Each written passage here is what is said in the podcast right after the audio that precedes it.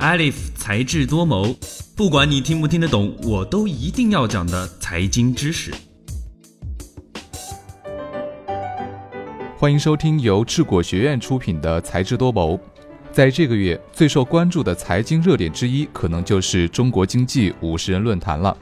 产、官、学三届有头有脸的财经大咖悉数到场，给沉闷的财经金融界带来了一丝生机。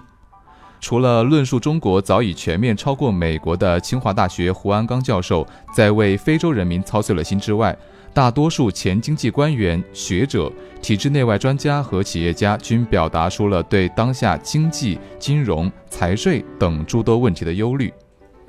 被国内外公认为中国高层经济决策智囊团的与会者们言辞犀利，直面中国当下的经济问题，对政策制定者的批评指名道姓。借用网络自媒体的一位作者的话来说，可谓是上演了一场经济版的华山论剑。有很多财经领域的人员表示，在当下能够如此大尺度地对财经政策提出批评，实在是难得。另一种表示呢，这不过是一种幼儿园级别的经济常识讨论。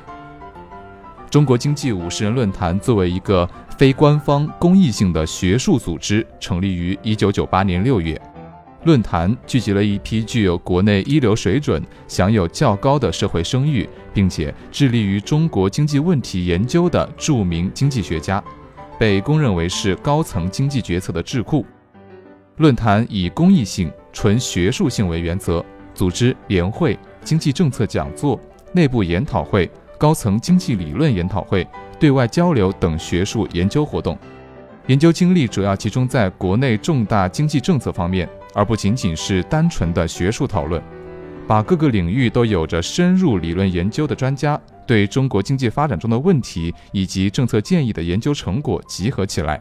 希望用他们研究的思想精华，对中国经济改革以及各行业的发展起到推动的作用。目前，论坛已经成为了中国经济学家讨论经济和社会发展重大问题的一个重要场所。它不仅仅在国内引起了广泛关注，而且呢也产生了一定的国际影响。政府主要综合部门在制定经济政策的时候，常常会听取论坛的意见，或者是委托论坛展开讨论，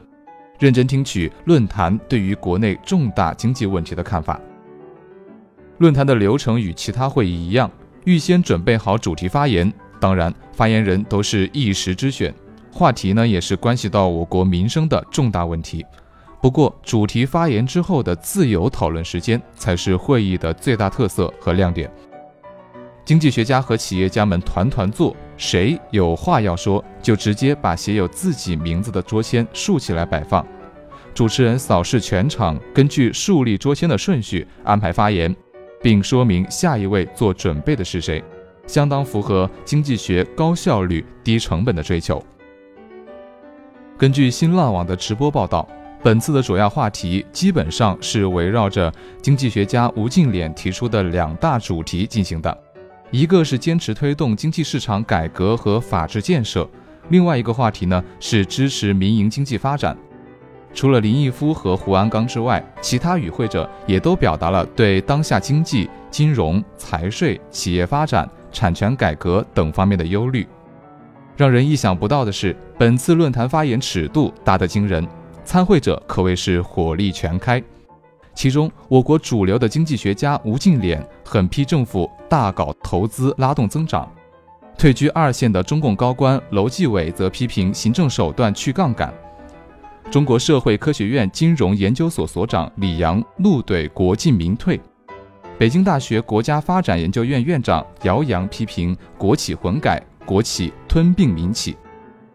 中国全国政协经济委员会副主任杨伟民给出减少政府机构、取消所有制分类的建议。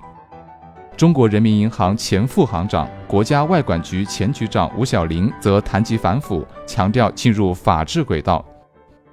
从历史上来看，这一次五十人论坛并未有在经济等方面的突破，大多对现有存在的问题提出了建议。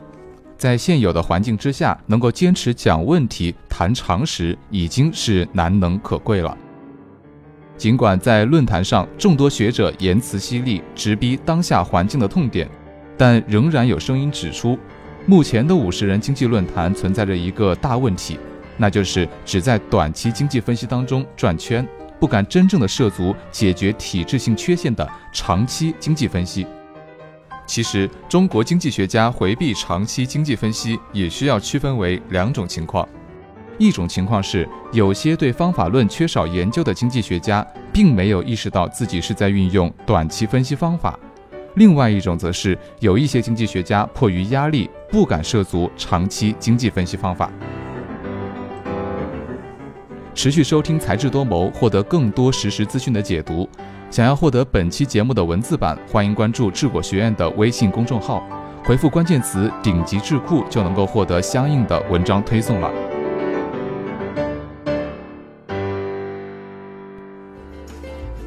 今天的节目到这儿就结束了。本期节目的文字稿我们会在智果学院的官方微博中同步更新，喜欢就请给我们点赞吧。我们下期再见，拜拜。